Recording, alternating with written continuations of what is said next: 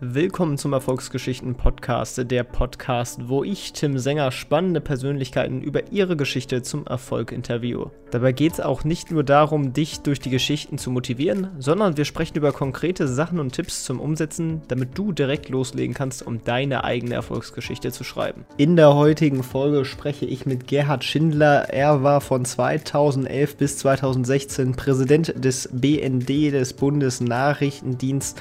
Ja, und wir sprechen, wie er an diese Position gekommen ist, was er dort beim BND gemacht hat, was er auch danach macht und vor allem auch welche Aufgaben der BND eigentlich hat und was er an ja, den Sicherheitsbehörden in Deutschland gerne verbessern würde. Viel Spaß!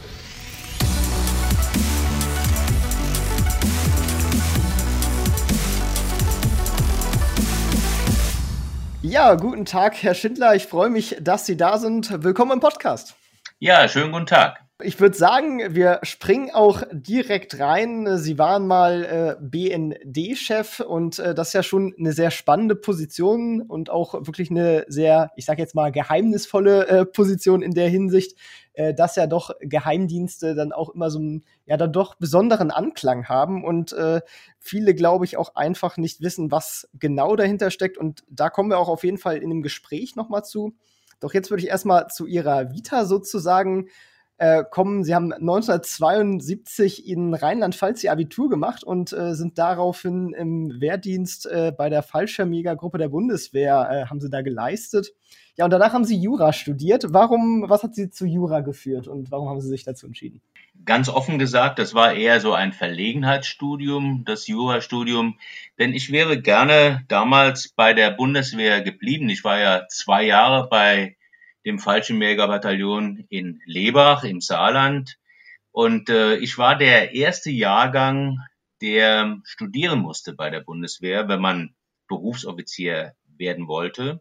Und damals gab es so tolle Fächer bei der Bundeswehr, nämlich Maschinenbau, Luft- und Raumfahrttechnik, Mathematik, also alles Fächer, mit denen ich nichts anfangen konnte. Und deshalb ähm, bin ich dann eben nicht bei der Bundeswehr geblieben, sondern habe mich dann auf das aus meiner Sicht leichtere Jurastudium äh, verlegt.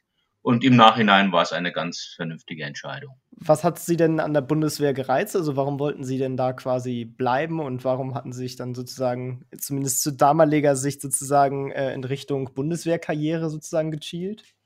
Ich fand äh, die Aufgabe bei den Fallschirmjägern äh, sehr spannend und interessant und es war immer etwas los und äh, ich liebte auch diese körperliche Herausforderung. Ähm, es war aber auch ähm, eine, eine, eine Selbstfindung, wenn man beispielsweise als junger Leutnant 30 äh, Leute führen muss. Äh, ich war Führer eines Jagdkampfzuges. Äh, das war nicht immer einfach und wenn man es doch geschafft hatte, die Leute zu motivieren, äh, sie nicht nur durch Befehl und Gehorsam, sondern auch durch äh, eigene Leistung und Vorbild äh, zu führen. Also das befriedigte mich schon sehr, dieses Führen bei der Bundeswehr und deshalb wäre ich auch gerne da geblieben. Ah, ja, spannend und nachvollziehbar.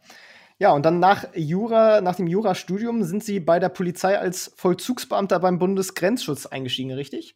Genau so war das. Eigentlich wollte ich ja zurück zur Bundeswehr, äh, denn damals hatte man mir gesagt, oh, überhaupt kein Problem. Also wenn Sie Jurastudium äh, bestehen, hinter sich haben, dann melden Sie sich und dann kommen Sie wieder zu uns.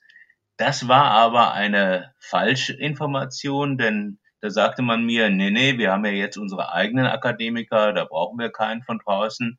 Und insofern hat sich das dann mit der Bundeswehr erledigt gehabt und als Alternative bot sich dann der Bundesgrenzschutz an, der ja damals auch äh, Kombatantenstatus hatte und an der Zonengrenze auch eine wichtige Aufgabe, an der damaligen Zonengrenze eine wichtige Aufgabe hatte.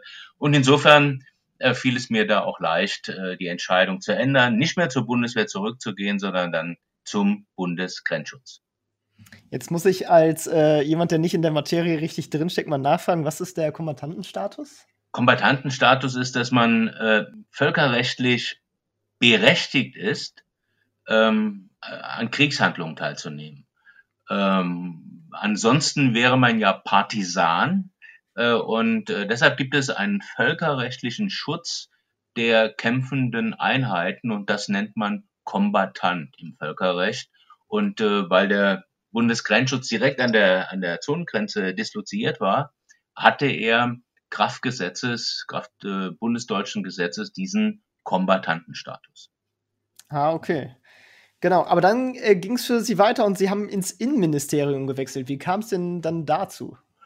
Das war ganz äh, zwangsläufig, wenn man äh, in, im Bundesgrenzschutz äh, arbeitete, dann hatte man auch äh, Tätigkeiten und äh, Zusammenarbeit mit dem Bundesinnenministerium, das ja die vorgesetzte Behörde des damaligen Bundesgrenzschutzes, der heutigen Bundespolizei war und ist. Und insofern sind meine Vorgesetzten im Bundesinnenministerium auf mich aufmerksam geworden und haben gefragt, ob ich Interesse habe, auch im Bundesinnenministerium zu arbeiten. Und das habe ich dann gerne gemacht, weil auch diese Aufgabe äh, mich reizte, so aus der höheren Sicht eines Ministeriums ähm, Sachverhalte aufzuklären, Sachverhalte zu bearbeiten und Entscheidungen zu treffen.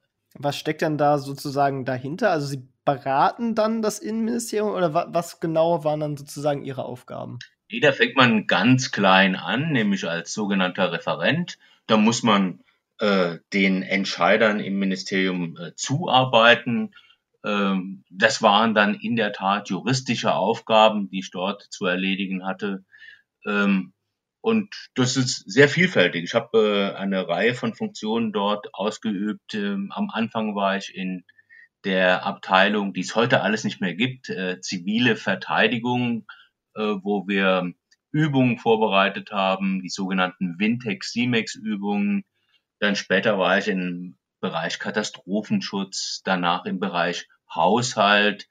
Also da kann man in diesem großen Bundesinnenministerium viele Aufgaben äh, erfüllen und ich habe die Chance genutzt, äh, viel zu wechseln, weil ich es spannender fand, immer neue Aufgaben ähm, zu erledigen, als irgendwo, ähm, ja, ich will es nicht negativ beschreiben, aber irgendwo zu bleiben und immer nur dasselbe zu tun, das fand ich nicht so prickelnd.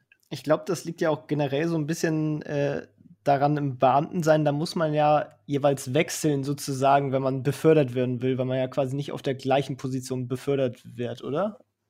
Ja, grundsätzlich haben Sie mit dieser Aussage so recht, aber es gibt auch Ausnahmen. Also man kann auch äh, in eine Behörde eintreten und ähm, beginnt dort eine Tätigkeit und wenn man dann 66, 67 Jahre ist und dann stellt man fest, dass man nicht ein einziges Mal gewechselt hat und äh, sein ganzes äh, Dienstleben lang diese Tätigkeit ausgeübt hat.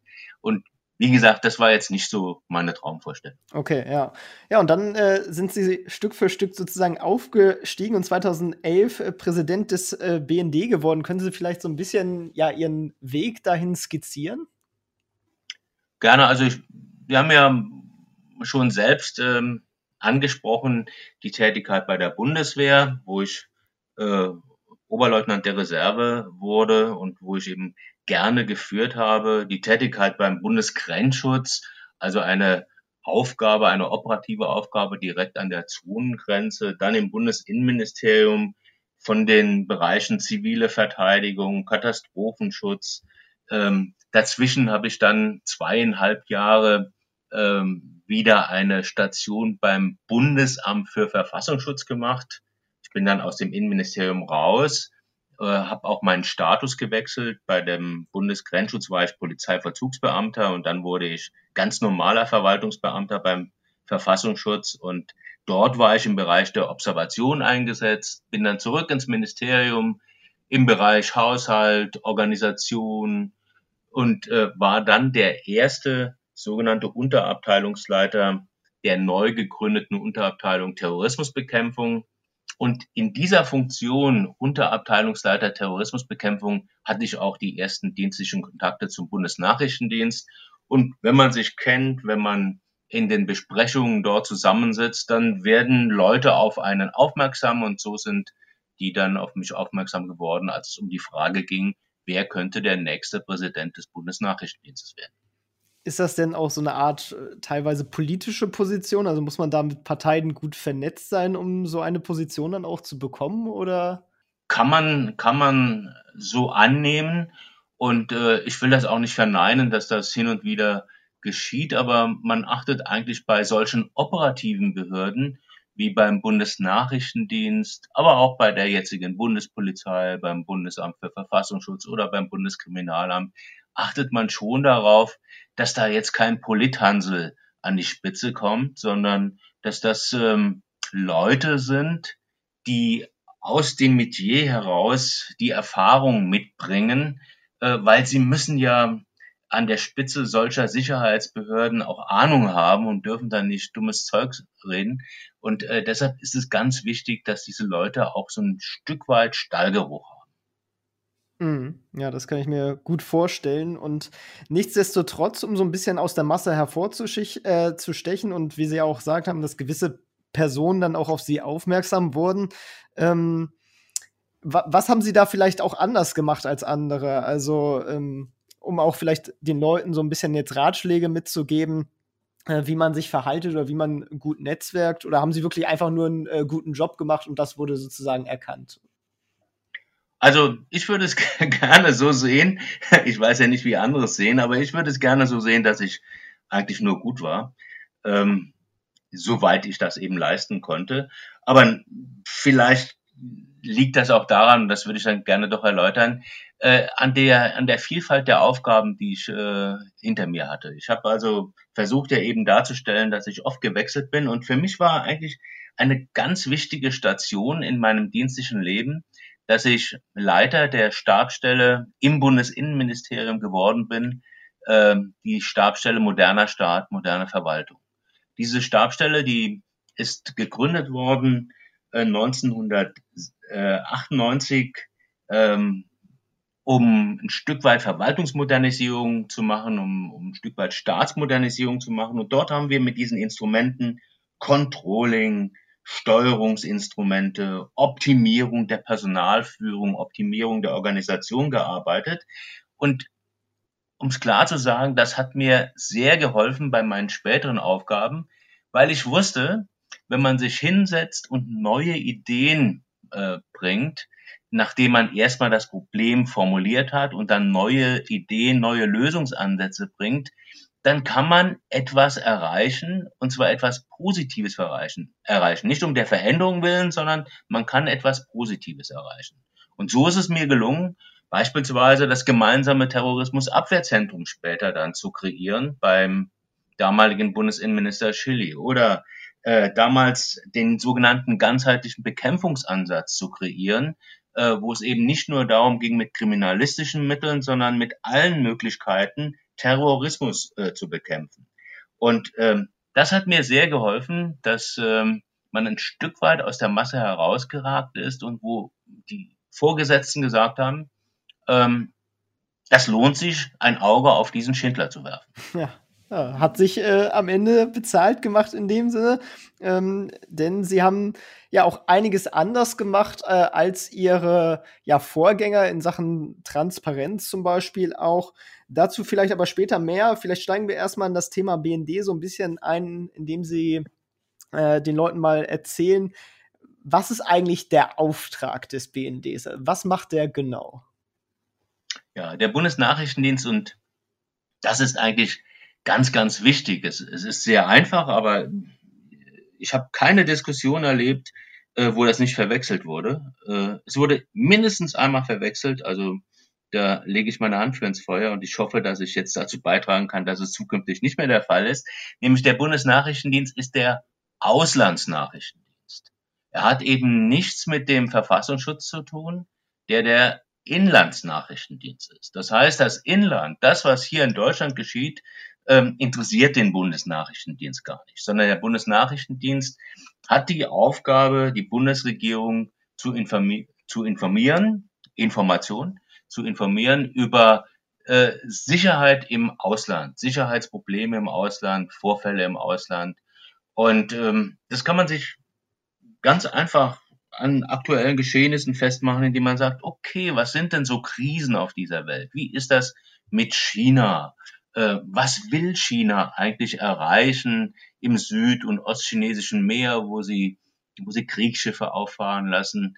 Äh, aber was will China in Afrika erreichen? Oder wie ist das in Russland ähm, mit der Aufrüstung der Armee dort, mit der neuen Überschallrakete, mit den neuen Fähigkeiten bei den Atom-U-Booten und, und, und. Also äh, dort gute Lagebilder zu liefern, das ist ganz wichtig für westliche Regierungen, äh, dass sie diese Lagebilder haben, weil sie dann in Verhandlungen ähm, auch besser agieren können. Und wenn Sie sich die jüngsten oder die letzten Vorfälle so überlegen, wie ist denn das eigentlich in Afghanistan, mit wem kann man den Friedensprozess verhandeln bei den Taliban? Äh, ist dieser Kommandeur, der sich dort anbietet, ist das der richtige Verhandlungspartner oder muss man einen anderen wählen? Oder wie war das damals in der Ukraine beim Abschuss dieses Flugzeuges der MH17? Wer hat da eigentlich auf den Drücker gedrückt? Äh, waren das die Russen oder waren das die Separatisten oder irgendein anderer? Oder wie ist das mit dem Giftgas in Syrien? Hat der Assad da wirklich den Befehl gegeben oder war das irgendein durchgeknallter Kommandeur? Also es gibt Fragen über Fragen, die wichtig sind für die westlichen Regierungen, und deshalb braucht man einen leistungsfähigen, einen funktionsfähigen Auslandsnachrichtendienst, der einem diese Fragen beantwortet. Und das sind ja dann auch zum großen Teil auch Geheiminformationen in dem Sinne, an die man gar nicht sonst so leicht rankommt, also die jetzt ja quasi nicht per Google auffindbar sind. Äh. Ja, also das ist natürlich so, wissen Sie, wenn es keine geheimen Informationen wäre, wenn es also keine geheime Nachrichtendienstbeschaffung wäre, dann brauchte man sowas wie ein Bundesnachrichtendienst ja nicht. Da könnte man ja einfach mal ein bisschen rumgoogeln und hätte dort äh, irgendwelche Informationen. Man könnte aber auch die Botschaften fragen und könnte sagen, hallo, guckt mal in, in der Hauptstadt X oder in der Provinz Hauptstadt Y, wie sieht's denn da aus? Oder man könnte die Militärattachés fragen oder man könnte sogar Journalisten fragen, die dort vor Ort sind. Ähm, also es gibt Möglichkeiten der offenen Informationsbeschaffung zuhauf. Aber das Interessante ist ja die Information hinter der Information. Stimmt das, was der Regierungschef da gestern gesagt hat, äh, nämlich man würde nur einen einzigen Flugzeugträger bauen und keinen zweiten mehr. Stimmt das, wenn die Taliban sagen, sie würden die Waffenruhe einhalten? Stimmt das, wenn X oder Y das behauptet? Also die Information hinter der Information ist ja auch das Wichtige, das i-Tüpfelchen. Und genau darum geht es, um diese geheime Informationsbeschaffung. Und es geht dabei auch rein um die Information. Der BND ist nicht quasi ähm, ja, in der Exekutive sozusagen tätig. Also er, er, führt selber keine Einsätze in dem Sinne durch, dass er, keine Ahnung, aktiv irgendwas im Ausland macht. Genau. Genau. Ja. Das ist so, ähm, im Unterschied zu, zu etlichen anderen, auch westlichen Geheimdiensten, Auslandsnachrichtendiensten, die auch sogenannte Kommandooperationen durchführen, die aber auch Desinformationskampagnen durchführen, die auch operativ vor Ort irgendetwas verändern oder einbrechen. Also das alles äh, macht der Bundesnachrichtendienst nicht. Das darf er nicht, Kraft Gesetzes, denn ähm, wir in Deutschland haben ja alles geregelt, unter anderem auch die, die Tätigkeit des Bundesnachrichtendienstes. Und im Bundesnachrichtendienstgesetz heißt es Informationsgewinnung. Und das ist es aber auch. Nicht mehr, aber auch nicht weniger. Informationsgewinnung ist die Aufgabe und keine Kommandooperationen, keine äh, Operationen im Ausland. Und aus Ihrer Perspektive ist das jetzt gut oder schlecht, dass der BND das nicht machen kann? Ich glaube, das äh, hat sich bewährt. Ähm, es ist ja auch nicht so, als ob da auf der Welt überall die schießwütigen Agenten von den Amerikanern, den Briten oder von den Franzosen jetzt da rumturnen, äh, sondern äh, solche Kommandooperationen, worüber wir jetzt gerade gesprochen haben, die sind ja doch eher selten und ähm, ich denke, wer gute Informationen beschafft, wer schnell gute Informationen beschafft, wer die Information hinter der Information erkennen kann, der ist einfach im Vorteil. Und als solcher äh, kann er die Regierung gut beraten. Und das macht der BND und dazu braucht er eben keine weiteren Befugnisse in, im Blick auf Kommandooperationen. Ja. Ja, das führt ja so ein bisschen in, in, in jetzt der Sicherheitsthematik sozusagen auch dazu, wie Sie in Ihrem Buch ganz interessant beschreiben. Das sollte aber zum Beispiel ein, ein Hackerangriff auf einen deutschen Server, eine deutsche kritische Infrastruktur erfolgen, dann darf nicht zurückgehackt werden. Ja, das ist richtig. Da haben Sie mich jetzt bei einem kleinen Widerspruch erwischt. Äh, da, weil ich eben sagte, der BND braucht keine äh, operativen äh, Befugnisse für Kommandooperationen. Ähm, ich plädiere aber dafür, in einem Punkt dann doch über die Informationsgewinnung hinauszugehen. Und das ist bei Hackerangriffen aus dem Ausland. Hm? Also wenn wir jetzt heute in Deutschland feststellen, das Krankenhaus X wird gehackt und dort wird an, an den Operationsplänen äh, irgendetwas geändert. Das Energieversorgungsunternehmen Y wird gehackt und dort wird der Strom abgeschaltet und, und, und. Also ähm, man kann sich ja gar nicht genug ausmalen, was alles passieren kann durch Hackerangriffe, durch Sabotageangriffe. Und da sind wir heute leider in Deutschland in der Situation, äh, dass wir uns nur passiv wehren können. Also man kann beispielsweise erkennen, da kommt jetzt die Schadsoftware, da kommt der Virenangriff und ähm, dann kann man das umleiten. Man kann die Firewalls neu einstellen auf diesen Angriff. Wenn man schon den Virus im System hat, dann muss man das System möglicherweise teilweise abschalten oder total abschalten, um dann wieder neu zu starten. Also man kann nur, nur reagieren und nicht agieren. Andere Länder, wie beispielsweise in meinem Buch habe ich ja die Schweiz als Beispiel, äh, die dürfen auch zurückschlagen, indem sie nicht nur warten, dass sie angegriffen werden, sondern indem sie auch mal eine E-Mail zurücksenden an den Server, der permanent diese Angriffssoftware äh, startet. Äh, der kann ja irgendwo in Asien sitzen und dann wird dieser Server ausgeschaltet und schon hat man dann auch diesen Angriff auf das Energieversorgungsunternehmen, auf das Krankenhaus oder auf die Verkehrssicherheitssysteme, dann hat man diesen Angriff definitiv auch gestoppt. Und eine solche Befugnis gibt es in Deutschland nicht, weder für das Bundeskriminalamt noch für die Bundespolizei noch für das Bundesamt für Verfassungsschutz und auch nicht für den Bundesnachrichtendienst. Und eine solche Aufgabe fehlt und ich plädiere sehr dafür, dass wir ähm, den Bundesnachrichtendienst damit beauftragen, bei solchen Angriffen aus dem Ausland den angreifenden Server dann auszuschalten.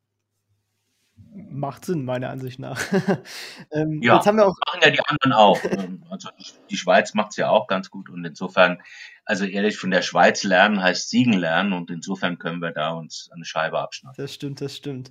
Jetzt habe ich gerade auch schon Ihr Buch äh, angesprochen, Wer hat Angst vom BND? Das kann ich auch absolut empfehlen und ist auch hier in der Beschreibung verlinkt. Und ähm, ich finde, das gibt auch äh, ja einen wirklich schönen Einblick überhaupt, was für verschiedene Sicherheitsbehörden es in Deutschland sozusagen auch gibt und wer für was äh, zuständig ist von Nachrichtendiensten her etc.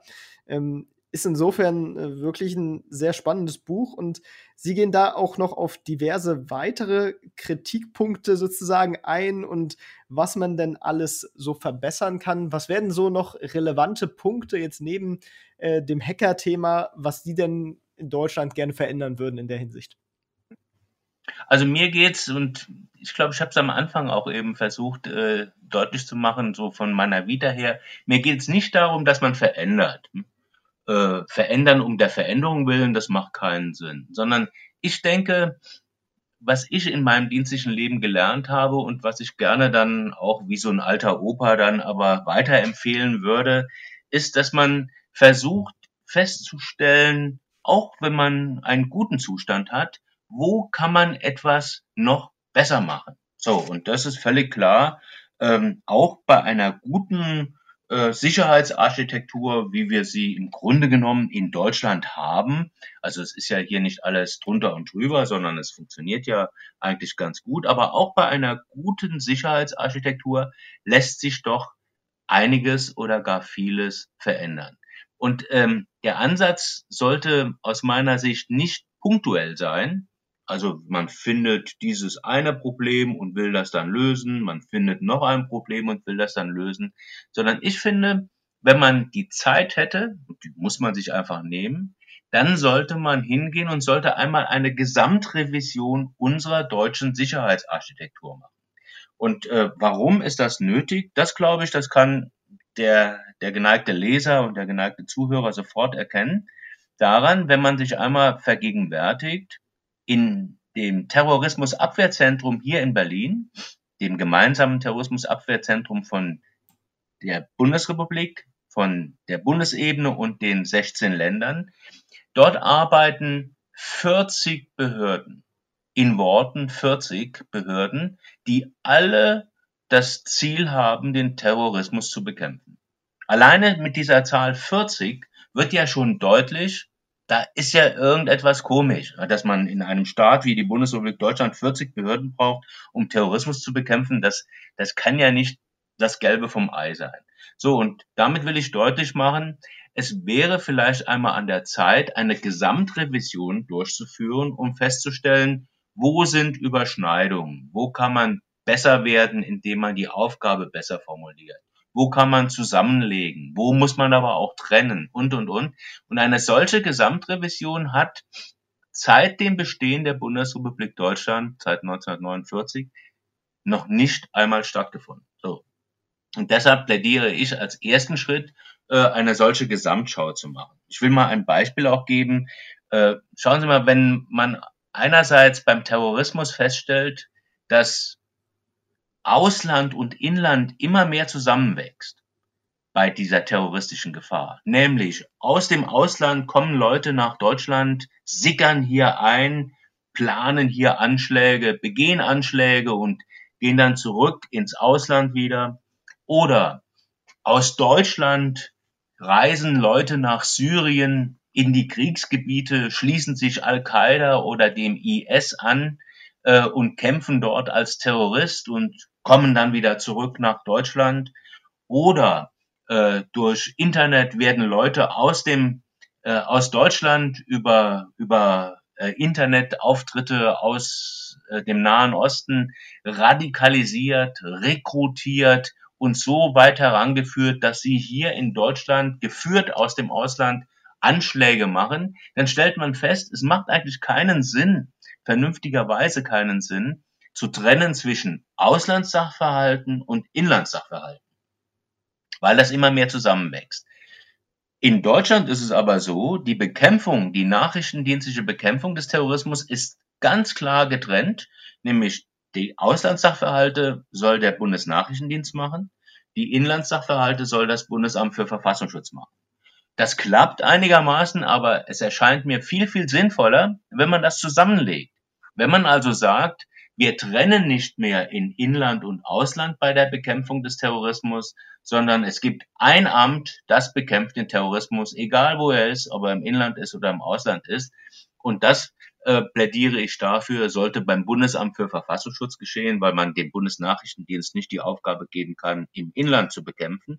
Also sollte man dies konzentrieren beim Bundesamt für Verfassungsschutz. Und ich wollte damit mit diesem Beispiel deutlich machen, man muss einmal die Lage beurteilen, sehen, wo gibt's Probleme und dann aus dieser Gesamtschau heraus neue Wege gehen, aber auch ungewöhnliche Wege gehen. Und die Zusammenlegung von Inland und Ausland bei der Terrorismusbekämpfung wäre ein solcher ungewöhnlicher Weg, aber er wäre sicherlich ein erfolgversprechender Weg. Und so gibt es eine Reihe von Vorschlägen, die ich dort in diesem, in meinem Buch gemacht habe. Vielleicht um das Ganze auch noch mal so ein bisschen abzurunden, äh, auch noch ein Einblick in Ihre Arbeit dann als äh, Präsident des BNDs. Was waren denn, äh, vielleicht können Sie mal erzählen, so Initiativen, die Sie so durchgeführt haben? Ich habe ja schon die Transparenzoffensive sozusagen angesprochen. Was genau haben Sie dabei so gemacht? Ich hatte mir selbst äh, ein Ziel gegeben, nämlich, dass man in der Tat nach diesen berühmten äh, ersten 100 Tagen dann ähm, einmal definieren muss, was will ich eigentlich erreichen? Will ich will ich überhaupt nichts verändern? Also ist alles super gut, alles schön und ich sitze da oben und habe nichts zu tun? Oder äh, will ich, will ich äh, möglicherweise Punkte, die ich entdeckt habe in den ersten 100 Tagen, will ich die verändern? Ich hatte mich natürlich auch vorher schon äh, informiert und habe mit vielen Personen im und außerhalb des Bundesnachrichtendienstes gesprochen und habe gefragt, was könnte man verbessern, was könnte man verändern. Und ich habe dann äh, nach diesen äh, ersten dreieinhalb Monaten äh, habe ich mir dann ein, ein, eine Struktur, ein, eine Zielvorgabe gegeben, mir selbst, aber auch dem BND, indem ich vier Ziele formuliert habe. Ich habe gesagt, okay, der Bundesnachrichtendienst muss erstens operativer werden. Zweitens muss er mehr international zusammenarbeiten. Drittens braucht er eine bessere Technik, auch eine bessere operative Technik. Und viertens, das haben Sie schon angesprochen, äh, der Bundesnachrichtendienst muss mehr Transparenz zulassen. Zu jedem dieser vier Punkte könnte ich Ihnen jetzt zwei Stunden Beispiele erzählen. Das werde ich natürlich nicht machen. Aber nur ganz kurz. Operativer ist ganz klar. Ähm, der Bundesnachrichtendienst, und wir haben am Anfang drüber gesprochen, muss sich ja unterscheiden von den Botschaften, von den Militärattachés, von den Journalisten. Das heißt, er muss an diese geheimen Informationen ran und darf eben nicht Zeitungen lesen. Äh, und deshalb ist es wichtig, dass er operativ bleibt, dass er mehr äh, Informationen geheimer Art beschafft. Das ist schwierig. Sie müssen Leute anbaggern, sie müssen, sie müssen in Strukturen eindringen, sie müssen, äh, sie müssen sehen, dass sie die richtigen Leute finden, von denen sie Informationen erhalten. Sie müssen auch sehen, dass sie nicht reingelegt werden, denn die Leute erzählen gegen Geld jeden Kram. Also muss man, muss man Stück weit mehr seine operativen Fähigkeiten schärfen, um an bessere und geheimere Informationen heranzukommen. Das ist ja das Kerngeschäft des Bundesnachrichtendienstes und deshalb war, war es mir so wichtig, dass wir dies verstärken, dies deutlich verstärken und deshalb das Ziel operativer zu machen. Und genauso äh, stand dann hinter der internationalen Zusammenarbeit eben auch das Ziel, dass wir uns besser mit anderen austauschen. Bei der Technik bessere Technik stand das Ziel, dass wir das besser hinkriegen, äh, draußen im Ausland äh, Kommunikation zu erfassen, geheime Kommunikation zu erfassen, ähm, aber auch indem wir mehr Kommunikation erfassen. Und viertens, das letzte war eben die Transparenzoffensive. Die Bürgerinnen und Bürger haben ein Recht darauf, zu wissen, was macht eigentlich dieser Auslandsnachrichtendienst, der den Steuerzahler jährlich gut über eine halbe Milliarde Euro kostet. Und äh, deshalb äh, fand ich die Transparenzoffensive auch so wichtig, weil damit auch ein Stück weit Vertrauen geschaffen worden ist und ge Vertrauen geschaffen wird in die Tätigkeit unseres Auslandsgeheimdienstes, unseres Auslandsnachrichtendienstes. Und ohne Vertrauen geht das nicht. Und deshalb lag mir an dieser Transparenzoffensive auch so viel. Ja, ich meine, die, die halbe Milliarde, das ist natürlich ähm, im Vergleich zum restlichen Bundeshaushalt immer noch ein Schnapper. Insofern. Ja, natürlich, aber es ist trotzdem viel, finde ich. Das stimmt, das stimmt. Aber es ist ja anscheinend auch sehr gut angelegtes Geld. Ähm, und ähm, ja, insofern äh, ist es schön zu hören, äh, dass Sie da auch sozusagen so, so gut damit umgehen. ähm, ja. Genau ja, jetzt sozusagen sind sie dann in den Ruhestand äh, eingetreten, also zumindest aus der Position ausgeschieden und sind jetzt noch äh, Berater für äh, Firmen, also Sicherheitsberater und äh, machen auch so ein bisschen Lobbyarbeit. Könnten Sie davon vielleicht noch so einen Umriss geben, warum Sie noch sozusagen aktiv sind, einfach aus, aus Spaß sozusagen und äh, wie bringen Sie sich so weiterhin ein? Ja, das ist ja in der Tat so, dass man, also wenn man da unterscheide ich mich in keiner Weise von, von vielen, vielen anderen im öffentlichen Dienst. Wenn man einen, einen Arbeitstag hatte, der, äh, man sagt ja immer gerne die Beamten, aber äh, der 12, 14, 16 Stunden beinhaltete und äh, der im Grunde genommen äh, Krisenmanagement betraf, weil wir ja einen parlamentarischen Untersuchungsausschuss zur NSA hatten beim Bundesnachrichtendienst, äh, wo man also überall ähm, präsent sein muss, im Parlament, in den Medien, aber auch bei, bei sonstigen Runden, wo man erklären muss, erläutern muss, wo man äh, auch ein Stück weit äh, Transparenz dann eben herstellen will und herstellen muss. Und wenn man dann einfach aufhört, dann kann man nicht von, von 100 auf 0 zurückfallen, sondern da braucht man so ein Abklingbecken, würde ich es mal nennen. Und äh, für mich ist diese, diese Tätigkeit danach so eine Art Abklingbecken, wo ich schrittweise mich an den Ruhestand gewöhne. Ja, das ist natürlich auch eine, eine gute Strategie. Ähm, ja, Sie haben viele äh, spannende Punkte in Ihrem Buch äh, genannt, was man denn so verbessern äh, könnte. Sehen Sie das bei Parteien, dass diese Punkte aufgenommen sind ins Wahlprogramm oder Beschlusslage? Sie sind ja auch Mitglied der FDP. Ähm, haben Sie da Vertrauen in die, ja, wahrscheinlich dann neue Regierung ab äh, September, dass äh, da in der nächsten Periode was passiert?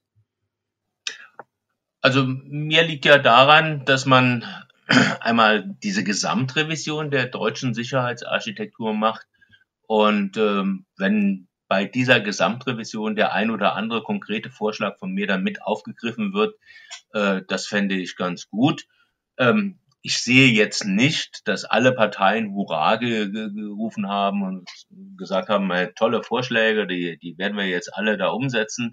Aber ich habe äh, doch ähm, viel Resonanz äh, erhalten aus dem politischen Bereich, wo der ein oder andere sagte, Mensch, ja, das ist auch ein ganz guter Gedanke.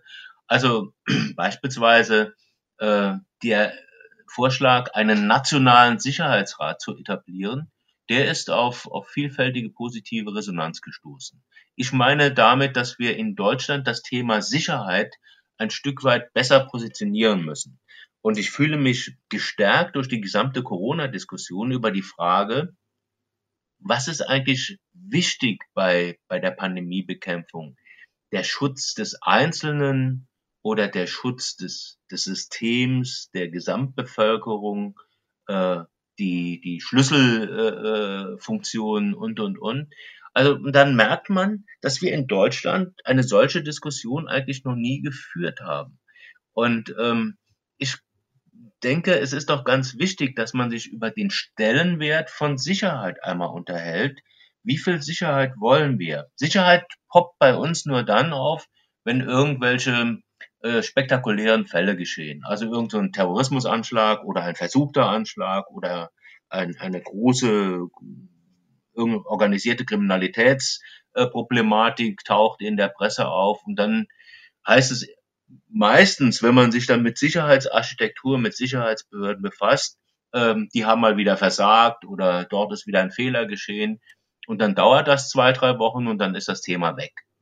Aber so eine generelle Sicherheitsdiskussion, wie viel Sicherheit wollen wir eigentlich? Äh, ist es richtig, dass wir beispielsweise zulassen, äh, dass so und so viel äh, Straftaten in Deutschland nicht aufgeklärt werden. Also wir haben ja eine, eine recht bescheidene Aufklärungsquote. Äh, nehmen wir das so hin oder wollen wir uns da verbessern? Ist es richtig, dass Jahr für Jahr die Kriminalität im Bereich der, der, des Internets, der Cyberkriminalität mit gigantischen Zahlen wächst? Wollen wir das weiter zulassen oder wollen wir da etwas ändern? Ähm, warum äh, haben wir in Deutschland kein Grundrecht auf Sicherheit? Wir sprechen ja immer so viel über Grundrechte, das Grundrecht auf informationelle Selbstbestimmung, also da, wo der Datenschutz beheimatet ist. Das äh, wird äh, permanent in den Mund genommen, aber das ein Grundrecht auf Sicherheit, das fehlt in unserem in unserer Verfassung. Ähm, man kann aber beileibe nicht sagen, dass beispielsweise die Europäische Union ein Polizeistaat ist, denn ähm, bei der EU gibt es dieses Grundrecht. Ne? In der EU-Grundrechtscharta gibt es das Recht auf Freiheit und auf Sicherheit. Im deutschen, in der deutschen Verfassung gibt es das nicht. Also mir liegt daran, mit dieser Diskussion auch ein Stück weit über den Stellenwert von Sicherheit zu diskutieren. Und ich finde, so einen nationalen Sicherheitsrat auf Ministerebene, der wäre so die richtige Anlaufstation, das zu bündeln und auch das Bewusstsein für Sicherheit in Deutschland zu verstärken. Ja, wirklich schön zusammengefasst. Und ähm, damit würde ich jetzt schon auch auf die äh, Zielgerade kommen. Ich frage immer gerne, äh, möchten Sie ein Buch empfehlen, was vielleicht Sie weitergebracht hat, was Sie jedem empfehlen würden, äh, mal zu lesen? Ähm, natürlich Ihr eigenes Buch, das ist auch schon verlinkt, aber vielleicht gibt es auch noch ein anderes, was Sie persönlich vielleicht auch nach vorne gebracht hat. Also, was ich ungern empfehlen würde, wäre jetzt ein, ein Sachbuch, äh, sondern ich fand es immer sehr also es ist jetzt nicht realistisch, aber äh, äh, wie, wie man das sich das so vorstellen würde, aber ich fand es immer sehr bereichernd, wenn ich die äh, Romane von Jean Le Carré gelesen habe. Und äh, das, diese, diese, diese Verknüpfung, äh, dass eben Sachverhalte nicht so einfach sind, sondern je tiefer man in die Sachverhalte hineinsteigt, umso komplizierter werden sie. Und wo am Schluss dann doch einer den Überblick behält und versucht, die Lösung zu finden. Das fand ich bei diesem Jean Le Carré schon ganz toll dargestellt. Er war ja auch selbst mal Geheimdienstler, er war ja beim britischen Auslandsnachrichtendienst. Und äh, insofern äh, hat mir das immer sehr viel Freude bereitet, diese Romane zu lesen und die würde ich gerne jedem empfehlen. Sehr cool. Ist auch in der Beschreibung verlinkt und äh, dann fehlt nur noch meine beliebte Frage, wenn Sie unseren Hörern einen Ratschlag mit auf den Weg geben könnten, welcher wäre das? Mir hat immer, immer sehr geholfen, äh, dass man, ich weiß gar nicht, ob man das richtig so nennt, äh, äh, diese Sekundärtugenden hochhält. Also ich finde, dass Fleiß, Gründlichkeit, Genauigkeit, einen Plan haben und an diesem Plan auch äh, hängen zu bleiben, nachhaltig zu sein, also niemals aufzugeben, das finde ich, diese Sekundärtugenden, die sind so unglaublich wichtig und ich habe sie auch als äh, Führungskraft immer bei meinen Mitarbeiterinnen und Mitarbeitern sehr geschätzt und ähm, ich verrate dann eben kein Geheimnis, die, die solche Sekundärtugenden hatten, die habe ich auch gefördert und die anderen dann doch sehr schnell als Dampfplauderer oder als, als äh, Scheinheilige äh, enttarnen können. Also ich glaube, es ist ganz wichtig, dass man mit diesen Sekundärtugenden an die Probleme herangeht, sie, sie löst und eben nicht aufgibt, bevor man eine Lösung gefunden hat. Das glaube ich, das bringt einen weiter, sowohl äh, im, im, im, Auftrag, also im, im Dienst oder im Geschäft, als auch persönlich. Das bereichert einen. Super, ja, vielen Dank äh, für Ihre Zeit, für das Interview. War wirklich spannend und vielen Dank für die verschiedenen Einblicke, äh, die Sie uns gegeben haben. War wirklich toll. Äh, vielen Dank. Ja, ganz herzlichen Dank. Mir hat es auch Freude gemacht. Das war's auch schon mit dieser Folge vom Erfolgsgeschichten Podcast. Alle angesprochenen Links findest du in den Shownotes und auf erfolgsgeschichten.org. Wenn dir die Folge gefallen hat, dann hinterlasse gerne eine Bewertung auf iTunes und Co. Wir hören uns dann in der nächsten Folge wieder und denkt dran, nur durch Taten kommt man zum Erfolg. Also, legt los!